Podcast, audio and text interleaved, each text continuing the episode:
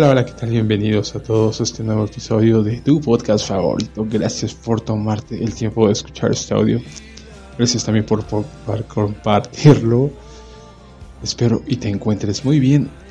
Hoy hemos estado tocando el tema del sacerdocio, ¿no? realmente me doy cuenta que eso no es algo que yo haya pensado, es algo que el Padre puso en mi corazón para, obviamente, para ir aprendiendo cosas muy muy importantes para cada uno de nosotros, ¿no? ya que hemos entendido que somos un real sacerdocio, una nación santa, ¿no? Entonces, como tal, una nación de sacerdotes, obviamente tenemos obligaciones, ¿no? Lo que siempre te he dicho, y si oyeres, si oyeres atentamente mi voz y guardares mi pacto, serás mi especial tesoro, ¿no? Ahí está nuestra responsabilidad de escuchar la voz atentamente y guardar el pacto, ¿no? Es tal cual lo que trata toda la Biblia de este pueblo que tiene que escuchar la voz, ¿no? Ya hemos hablado del profeta, ya hemos hablado de cómo sería levantado y cualquiera que no escuchase su voz sería cortado del pueblo, es decir, separado, ¿no? Cortado es realmente esto, es quedar fuera, excluido de esta nación santa. Por eso es algo muy importante escuchar la voz, no Shema. Escuchar y obedecer. Y hemos estado escuchando, hemos estado aprendiendo que obviamente se necesitan unas vestiduras que se obtienen cuando se hacen estas obras justas, ¿no? Y a su esposa se le ha concedido que se vista de lino finísimo el lino fino representa las obras justas de los santos, ¿no? Todo está unido, entonces nosotros tenemos que estar somos predestinados a buenas obras, ¿no? No hacemos obras para salvarnos, porque nadie se puede salvar por sí mismo, sino hacemos por que ya somos salvos, ¿no? Porque estamos reflejando esa luz de nuestro Señor Jesús en nosotros, ¿no? Ustedes sois la luz del mundo una ciudad asentada en una en un monte, ¿no?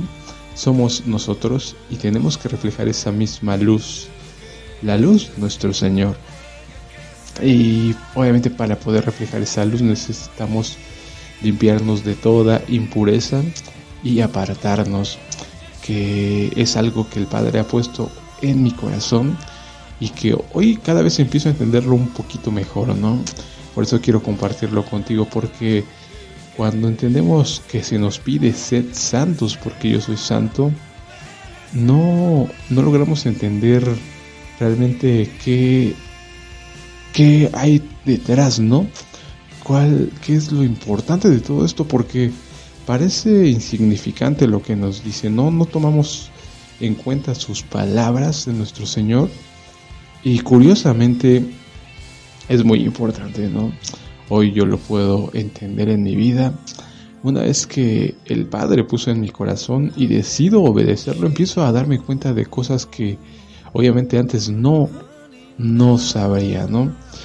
Necesitamos apartarnos para obviamente poder separar lo santo de lo profano. Eh, conocer qué es lo limpio y qué es lo impuro, ¿no? Obviamente antes no lo sabemos porque todo nos parece normal, ¿no? Yo te lo digo por experiencia propia.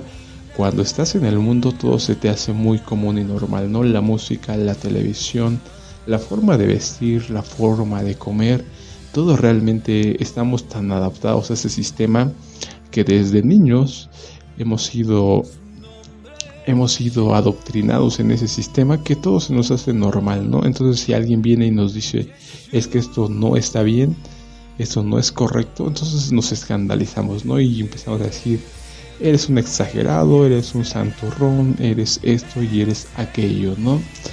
Pero qué curioso, ¿no? Hoy yo soy esa persona que, que, que tachan de exagerado, ¿no? De fanático, porque veo cosas que nadie más está viendo cosas que, que a las demás personas les parecen locura, ¿no? Es muy, muy, interesante todo esto, ¿no?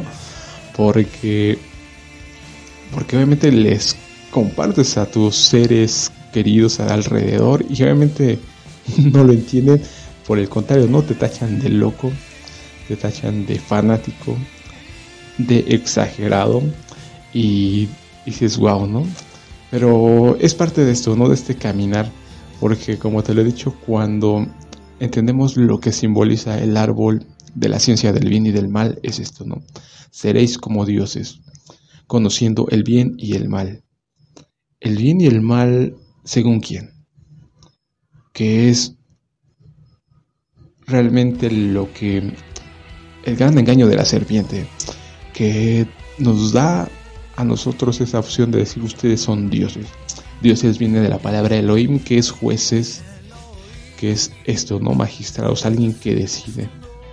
Y cuando tú empiezas a decidir por ti mismo, te conviertes en eso, en un tu propio Dios. Si dice la Biblia, estos alimentos son inmundos, y tú dices, no, yo no creo que sea así, eso tenía que ver simplemente para los judíos, eso tenía que, ver porque antes no existían refrigeradores o no existía forma de, de conservar la comida, entonces tú ya estás excusándote y tomándote esa posición de Dios. Exactamente lo mismo, ¿no? Con todos los, todas las otras situaciones a lo largo de nuestra vida que si la Biblia dice no haréis tatuaje, no imprimiréis en tu piel, y dices, no, pues es que eso solo aplicaba para esto o aquello, ¿no? Ahí entonces empezamos nosotros a tomar, ¿no? Si la Biblia te dice el séptimo día será de reposo, y tú dices, no, es que el séptimo día es, puede ser cualquiera, o puedo yo contar uno, dos, tres, etcétera, etcétera, ¿qué estamos haciendo, no? estamos torciendo la ley y, diciendo ¿no? lo mismo que dijo la serpiente y haciendo lo que hizo Adán y Eva, ¿no? Vieron, codiciaron el árbol, vieron que era hermoso y para sabiduría y lo consumieron, ¿no? Y decidieron tomar ellos mismos la, en sus manos lo que era bueno y lo que era malo. Nos alejamos de la dirección, de la potestad de nuestro Padre. Es lo que pasó. Y hoy entiendo que cuando más te metes bajo su autoridad empiezas a ver las cosas más claras, ¿no? En mi vida fue ese caminar, ¿no?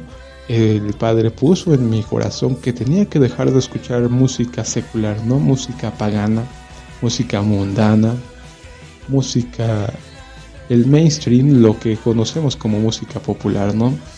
Y, parecía una tontería, ¿no? Pero obviamente poco a poco me di cuenta de por qué el Padre puso ese sentir en mi, en mi corazón. Porque obviamente cuando te alejas de esa música empiezas a diferenciar lo santo de lo profano. Y te das cuenta que la mayoría de la música, bueno, de hecho toda la música, habla de sexualidad, de adulterio, de carencia y de idolatría. Porque así no me daba cuenta inclusive de que las canciones tienden a idolatrar a una persona, a un ser, ¿no? le dicen tú eres todo para mí, sin ti no sé vivir, etcétera, etcétera, eres mi vida y si me dejas me muero, etcétera, etcétera, cosas como esa que dices, wow, ¿no? En su momento tú las cantas, tú te dueles, tú lloras, tú lo que quieras con esa música, pero cuando el padre te toca y empiezas a darte cuenta, dices, qué aberración, ¿no? ¿Cómo estás cantando a una persona? Te estás poniendo en el lugar de Dios, ¿no? Que tú eres el que me das vida y tú eres el que me das la muerte, ¿no? Por eso entiendo por qué la música es algo que te puede corromper, ¿no? Porque si tú sientes en tu corazón, yo te invito a que te apartes de todo este tipo de música. Puede sonar a exageración, pero obviamente hoy yo entiendo que es eso es apartarse, salir de Babilonia, dejando la música pagana. Y otra cosa también, ¿no? La televisión, los medios de comunicación, toda esta estas series, yo era alguien que era adicto a ver series de televisión, películas, todo lo que te produce y te manda Hollywood, ¿no? Que también, también alguna vez este, analizando me daba cuenta que era así como una varita mágica, ¿no? Hollywood simboliza eso, ¿no? Como un lugar de hechicería. Así es que tal cual te das cuenta como sus producciones embelezan a la mayoría de la población que están atrapadas viendo sus series, viendo sus películas y que dedican gran parte de su tiempo, si no es que todo su tiempo libre a, eso, ¿no? Y yo soy parte de, eso, de ese, de ese grupo que dedicó gran parte de su vida a, a estar sentado viendo televisión. Pero en algún momento el Padre también me puso en mi corazón el dejar alejarme de eso, ¿no? Darme cuenta que era algo que no me edificaba y obviamente como empieza a ponerte más y más cosas que hacer, pues cada vez tienes menos tiempo de, estar perdiendo el tiempo, ¿no? Porque estás, estás buscando la sabiduría que viene de lo alto y estudiando, escudriñando la escritura donde encuentras todas las respuestas, como te lo digo, y te maravillas día a día, ¿no? Entonces ya no tienes tiempo para estar perdiéndolo así. Entonces fue algo que a mí en lo personal también me ha ayudado bastante, ¿no? Ya cada vez que veo a la televisión me escandalizo, ¿no? De lo que es temas que hablan, de lo que tratan, y me doy cuenta que es algo totalmente profano. Hoy te lo puedo decir claramente, la música es profana, la televisión es profana. ¿Por qué? Porque no hay nada que te aporte. Puedes tú defenderla, sí, lo puedes hacer, porque simplemente todavía estás apegado al mundo, ¿no? Y quieres defender lo que te gusta, ¿no? Siempre la carnalidad te va a llevar a defender la comida, las fiestas, el alcohol, lo que tú, lo que más te guste, las drogas, ¿no?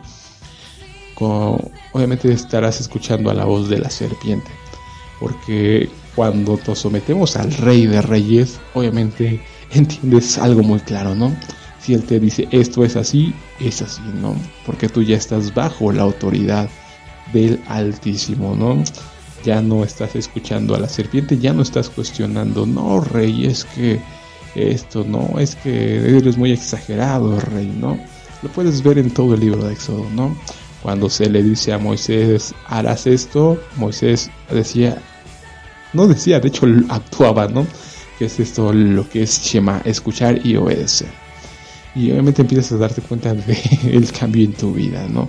Eso es a lo que te lleva a la santificación. Empiezas a ver cada vez todo lo inmundo que hay en este mundo. Te das cuenta de que estamos viviendo en Babilonia, que todo está dedicado a adoración de ídolos, este paganismo. Porque sí, cada vez que investigo más, realmente me escandalizo más, ¿no? Realmente me aterra lo que veo, lo que encuentro.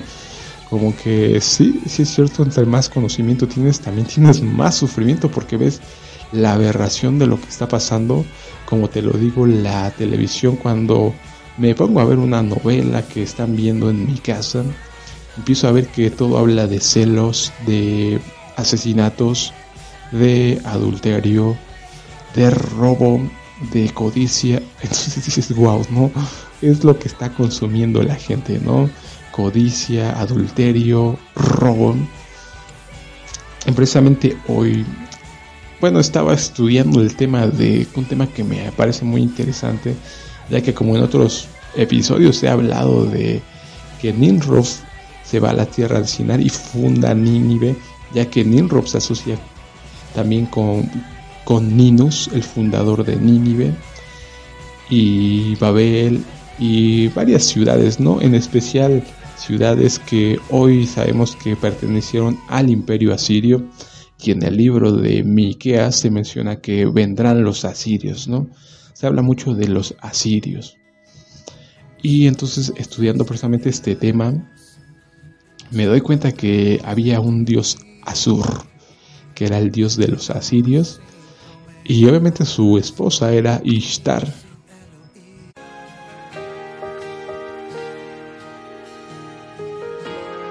Y si realmente te invito a que tú leas por ti mismo, Ishtar, está la información en internet. Bueno, hoy tenemos la información a la mano, simplemente como te lo he dicho, sin, simplemente es nuestra flojera por no querer investigar un poquito. Y realmente analizando, ya hemos analizado mucho a la Reina del Cielo, ¿no? que hoy en día es la Virgen María, cómo ha, ha evolucionado, que es increíble, ¿no? Cuando vemos la escritura y yo comparaba, ¿no? Antes en mi ignorancia decía, no, pero todo esto ya no existe hoy, eso es anticuado, eso era de tiempos antiguos, ¿no? Como ya te he dicho, hoy veo que los altares paganos están en cada esquina, vemos una capillita a la Reina del Cielo, las mismas casas dedican partes de su propiedad a hacer altares paganos, ¿no? Y abundan los altares paganos, la idolatría y con ello la maldición sobre nuestros países, que precisamente es un tema que estuve analizando, que obviamente la idolatría lleva a que haya violencia en, en estos países donde hay este nivel de idolatría, lo cual no me sorprende nada porque los países latinoamericanos son países violentos, ¿no? México, Colombia, y que son países idólatras, ¿no? Totalmente llenos de idolatría. Bueno, como te decía, esta reina del cielo que realmente ha evolucionado desde la Biblia se menciona como Acera o Azarte, hasta hoy en día como la Virgen o Vírgenes, ¿no? Alrededor de todo el mundo cualquier tipo de virgen que es esta diosa madre o reina del cielo. ¿Y qué pasa? Que analizando este artículo me doy cuenta que Istar se presenta como la, la, la cortesana de los dioses. ¿Qué era una cortesana? Era una mujer de compañía, una prostituta, digámoslo así que obviamente obtenía beneficios económicos a cambio de favores sexuales. Y cuando entendemos que esta diosa representa esto, no solo eso, sino que es la protectora de las prostitutas, ya que en la escritura se menciona la prostitución idolátrica y se prohíbe terminantemente al pueblo de Israel participar de tales actos, ¿no? Que fue algo de lo que pasó precisamente en el libro de Números con Balaam, cuando no pudo maldecir al pueblo porque estaban obedeciendo la ley, estaban bajo el cerco de la Torah. Obviamente encontró la forma de que ellos mismos se maldijeran adorando ídolos y fornicando con las mujeres, precisamente con las madianitas, ¿no? Que, que obviamente ellas se dedicaban a esto, ¿no? A la prostitución idolátrica y también se habla mucho de esto de prostitución idolátrica, ¿no? En los templos había prostitutas. ¿Y qué me sorprendió de todo esto? Leyendo el artículo encuentro que había una danza que se realizaba en honor a esta diosa, que son diosas de la fertilidad. Obviamente por eso tenía que ver con la prostitución, con la sexualidad, porque tenía que ver con la fertilidad, no con las cosechas. Y así se adoraba a estas diosas pero me sorprende que existe una danza de los siete velos que cuando empiezo a leer me doy cuenta que no es otra cosa sino un striptease, ¿no? Dices, qué impresionante, ¿no? Desde entonces existían los striptease que hoy se han evolucionado y hoy lo conocemos como el table dance, ¿no? Las tableeras y, y dices, wow, ¿no? Qué impresionante. Entonces todas estas personas que se dedican a la prostitución, a bailar son simplemente cortesanas de Istar, ¿no? Dices, wow, porque obviamente mm, es tan sutil el engaño que hoy no nos damos cuenta. Y no solo eso, sino que te das cuenta que el reggaetón, el reggaetón es una, es música que te lleva a esto, ¿no? A, que obviamente que cortesanas viene la palabra cortejar y cortejo, ¿no? Que obviamente tiene que ver con eso, ¿no? Con obviamente llegar a una situación de pareja. Y que me impactó que obviamente el reggaetón hoy en día me doy cuenta que son los sacerdotes de Ishtar, ¿no? Porque ellos se dedican a esto. Su música es provocativa para llevarte al perreo, a este, esta situación, ¿no? De sexualidad vana que dices, ¿cómo es posible que no lo hayamos visto y ahí está, ¿no? Pero te digo que es, en base, en base directamente a la santificación. Una vez que te apartas de lo profano, empiezas a diferenciar entre lo santo y lo profano. Lo ves muy claramente y te escandalizas, ¿no? Cuando dije, ¿cómo es posible, no? Y te invito a que, imites, que investigues por ti mismo todas las redes de prostitución que existen en Hollywood, en Televisa, en las grandes empresas de entretenimiento. Y te darás cuenta que obviamente ahí también están los cortesanos o las cortesanas, ¿no? Que a cambio de un papel, de un protagónico, pues obviamente alquilan su cuerpo, ¿no?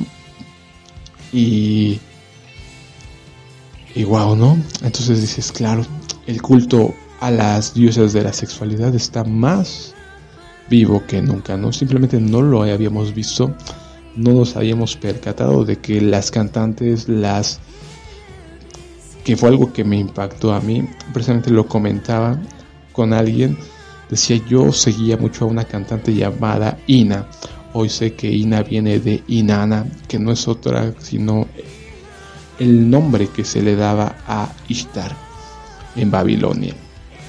Y dices, wow, ¿no? Por eso siempre todos sus videos de esta cantante sale semidesnuda y bailando provocativamente, ¿no? Como lo hacían en la danza de los siete velos.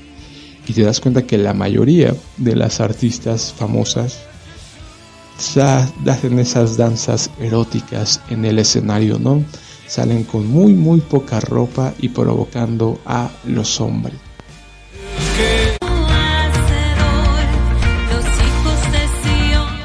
Pues realmente es impactante, ¿no? No sé, a ti para mí sí me da hasta escalofríos ver lo que... El grado de maldad, como te lo he dicho, ¿no?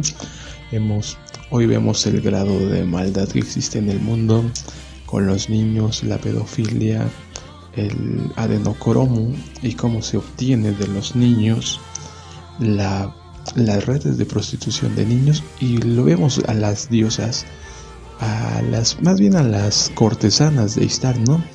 Si lo, como te lo digo, lo analízalo tú en lo privado y te darás cuenta, ¿no? Hoy veo que hay las famosas sugar babies, que no son otros sino mujeres que están buscando un mecenas, ¿no? Mujeres jóvenes y atractivas que buscan a un hombre rico y mayor, no los sugar daddies, que es tal cual, como te lo he dicho, me impacta porque es el mismo comportamiento que vemos de estas cortesanas, ¿no? Que, eran, obviamente estaban alrededor de la corte contra con los personajes más importantes y hacían favores a cambio de posesión, posición económica, ¿no? Que es lo que hoy vemos con las sugar babies, que obviamente andan con hombres muy mayores, obviamente esperando a cambio una retribución económica, ¿no? La buena vida. Y dije, wow, no, dices, ¿cómo es posible que todo esto haya estado infiltrado? Pues es muy claro, ¿no? La falta de santificación, nosotros no lo vemos, pero ahí está. Ezequiel capítulo 22, versículo 26, sus sacerdotes violan mi ley y profanan mis cosas sagradas. No hacen diferencia entre lo santo y lo profano ni enseñan a distinguir entre lo impuro y lo puro. Con respecto a mis sábados, esconden sus ojos y he sido profanado en medio de ellos. Qué impresionante, ¿no? Como te lo he dicho, nos gusta el poder, nos gusta decir somos nación santa, reyes y sacerdotes, pero no vemos la responsabilidad que cargamos encima ya que el sacerdote es el responsable de enseñar al pueblo, de distinguir lo santo y lo profano. Sus sacerdotes violan mi ley y profanan mis cosas sagradas. No hacen diferencia entre lo santo y lo profano, ni enseñan a distinguir entre lo impuro y lo puro. Con respecto a mis sábados, esconden sus ojos y he sido profanado en medio de ellos. Es algo que, como te lo he dicho, hoy lo veo alrededor del mundo en las iglesias cuando las iglesias se vuelven cada vez más profanas, más inmundas, ya que hoy aceptan cualquier tipo de vestimenta, hoy se utiliza cualquier tipo de comportamiento, ¿no? Sea diciendo que la modernidad y cosas como esa, ¿no? Porque obviamente si no, sin profecía el pueblo se desenfrena. Que es precisamente lo que pasa, ¿no? Que no sabemos distinguir entre lo santo y lo profano, entre lo puro y lo impuro, y entonces decimos, pues sí, es, un tatuaje no tiene nada de malo. Eh, no es necesario guardar el sábado, no es necesario comer lo que dice Levítico 11, no es necesario, ¿no? Nosotros simplemente con declarar que Jesús es nuestro Señor, con eso ya estamos del otro lado, ¿no? Pero ¿qué dice la Escritura? Vemos que reclama a los, a los sacerdotes precisamente, ¿no? Sofonías 3:4 Sus sacerdotes son insolentes y hombres traicioneros, sus sacerdotes han contaminado el santuario y hacen violencia a la ley, han violado mi ley. Malaquías 2:7-8 Porque los labios del sacerdote han de guardar el conocimiento y de su boca han de buscar la instrucción, la ley. Pues él es la Torah, ¿no? pues él, es un mensajero de Jehová de los ejércitos. Aquí está la palabra que la ve, ¿no? Un mensajero de Jehová de los ejércitos. Pero vosotros os habéis apartado del camino, a muchos habéis hecho tropezar, en la ley habéis corrompido el pacto de la vida. Ha dicho Jehová de los ejércitos, qué terrible, ¿no? No en vano Jesús les decía ciegos guías de ciegos. Si un ciego no guía a otro ciego, ¿no caerán los dos? Te pregunto hoy en día. Analízalo por ti mismo y date cuenta de que hoy los sacerdotes no están haciendo su trabajo y si tú te consideras del pueblo santo, eres una nación santa, real sacerdocio, entonces ese también es tu trabajo, ¿no? Distinguir entre lo santo, lo profano, lo puro y lo impuro y enseñar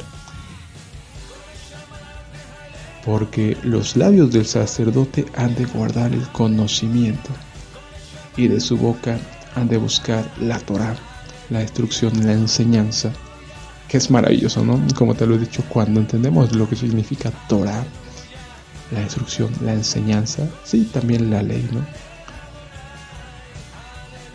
Y de su boca han de buscar la instrucción, pues Él es un mensajero de Jehová de los ejércitos. Tú y yo somos mensajeros. Si tú dices que eres del pueblo santo, de real sacerdocio, entonces somos mensajeros de Jehová, ¿no? Vemos la misión que tenemos encima, ¿no? La responsabilidad, ¿no? No nada más es decir es que yo soy especial tesoro, yo soy nación santa, sino también hay que ponerse a trabajar porque de los labios del sacerdote han de guardar el conocimiento y de su boca han de buscar la instrucción, o él es un mensajero de Jehová de los ejércitos.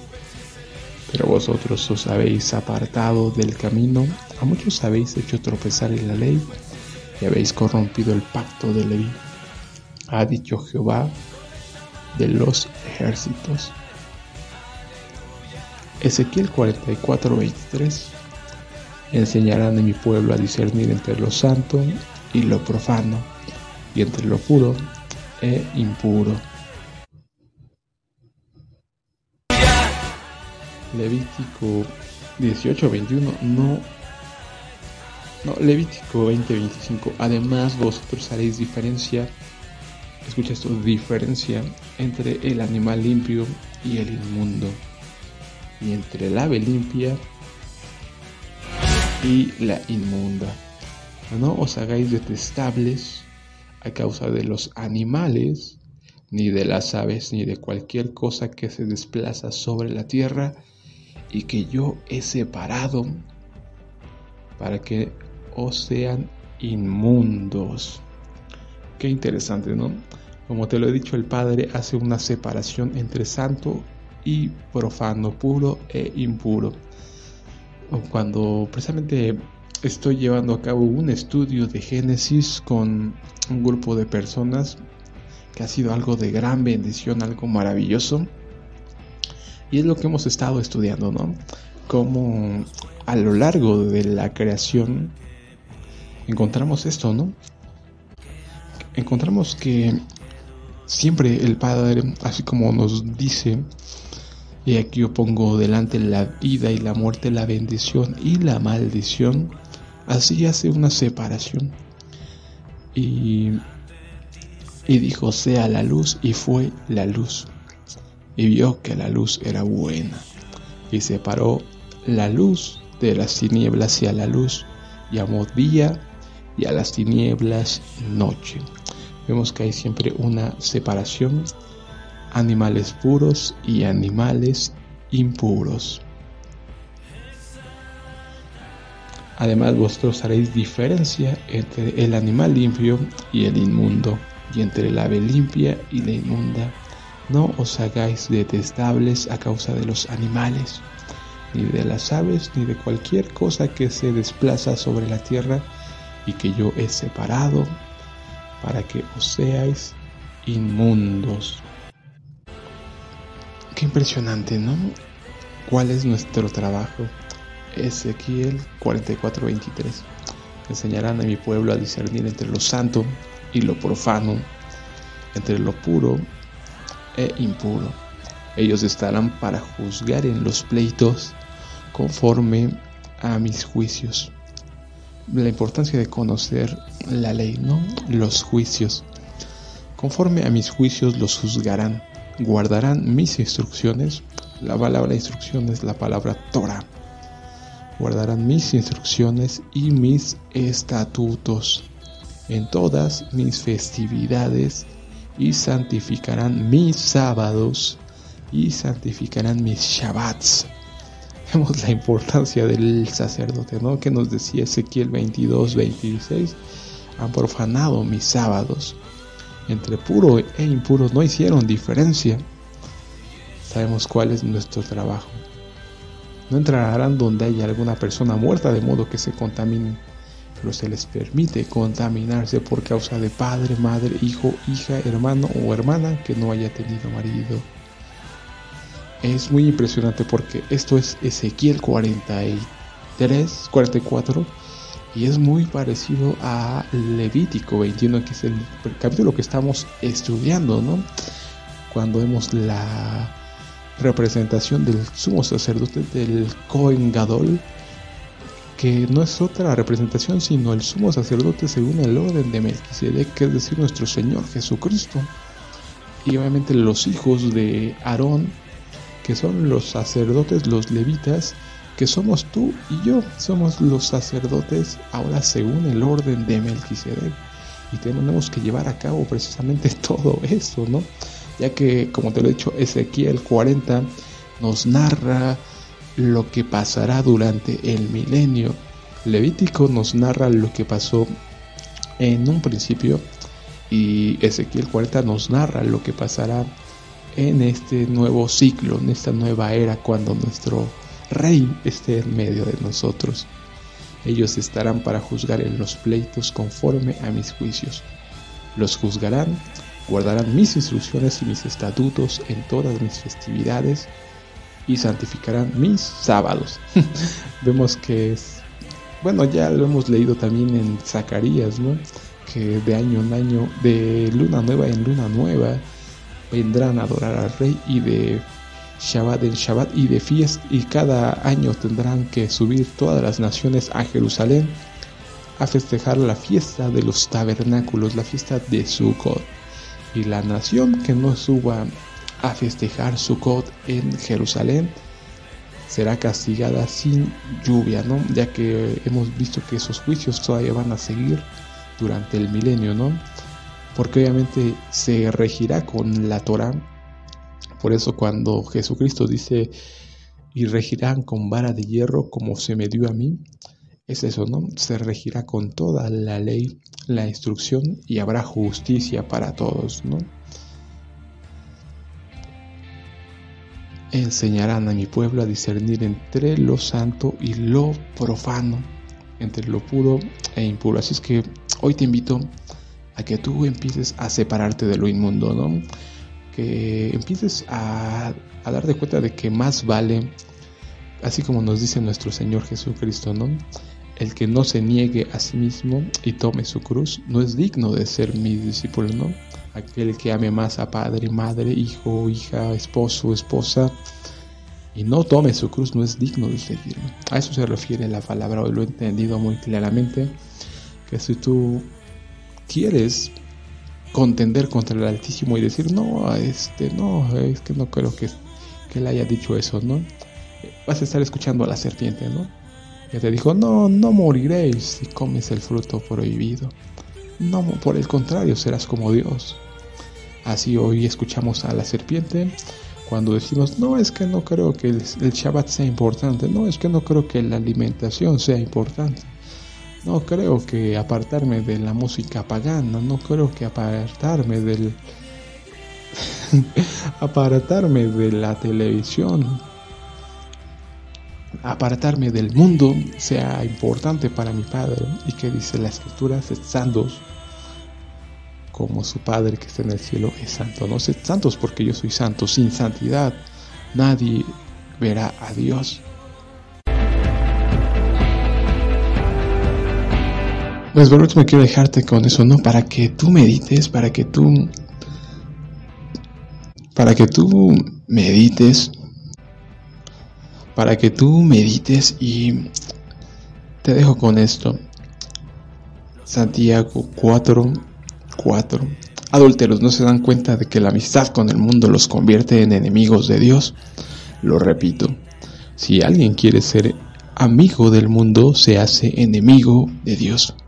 ¿Acaso piensan que las escrituras no significan nada? Ellas dicen que Dios desea fervientemente que el Espíritu que puso dentro de nosotros le sea fiel. Entonces, hoy, como diría Elías, decidanse si Baala es Dios, síganlo a él. Si Jehová es Dios, síganlo a él. Hoy decídete el mundo o Dios. No podemos estar mezclándonos, mezclando puro e impuro, inmundo y santo. Entonces, medítalo y date cuenta qué es lo que tienes que dejar. Jesucristo nos lo dijo muy claramente, cualquiera que no se niega a sí mismo.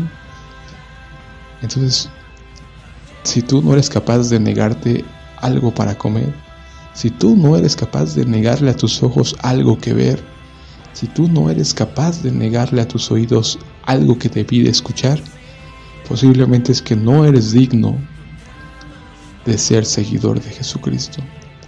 Si no eres digno de, de seguir a Jesucristo, entonces no eres digno de pertenecer a ese pueblo santo, real sacerdocio. Ya no lo dijo nuestro Señor Jesucristo. El camino es muy estrecho y muy difícil, muy difícil de seguir y muy pocos lo encuentran. Mi llamado es para que tú seas uno de esos pocos que encuentren el camino. Sed santos porque yo soy santo. Sin santidad nadie verá a Dios. Y pues meditarlo ahí en la intimidad. Sabes que dentro de ti están las respuestas. Tenemos ese espíritu de verdad que nos hace conocer toda la verdad. Pues por mi parte sería todo y nos estamos viendo en otro episodio. Hasta luego.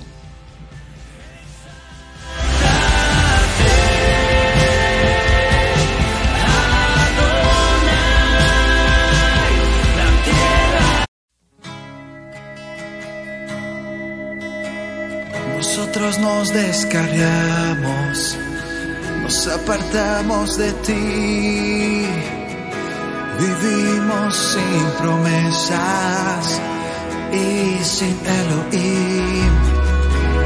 Más hemos vuelto a nuestro pastor. Somos tu pueblo. Eres nuestro Elohim.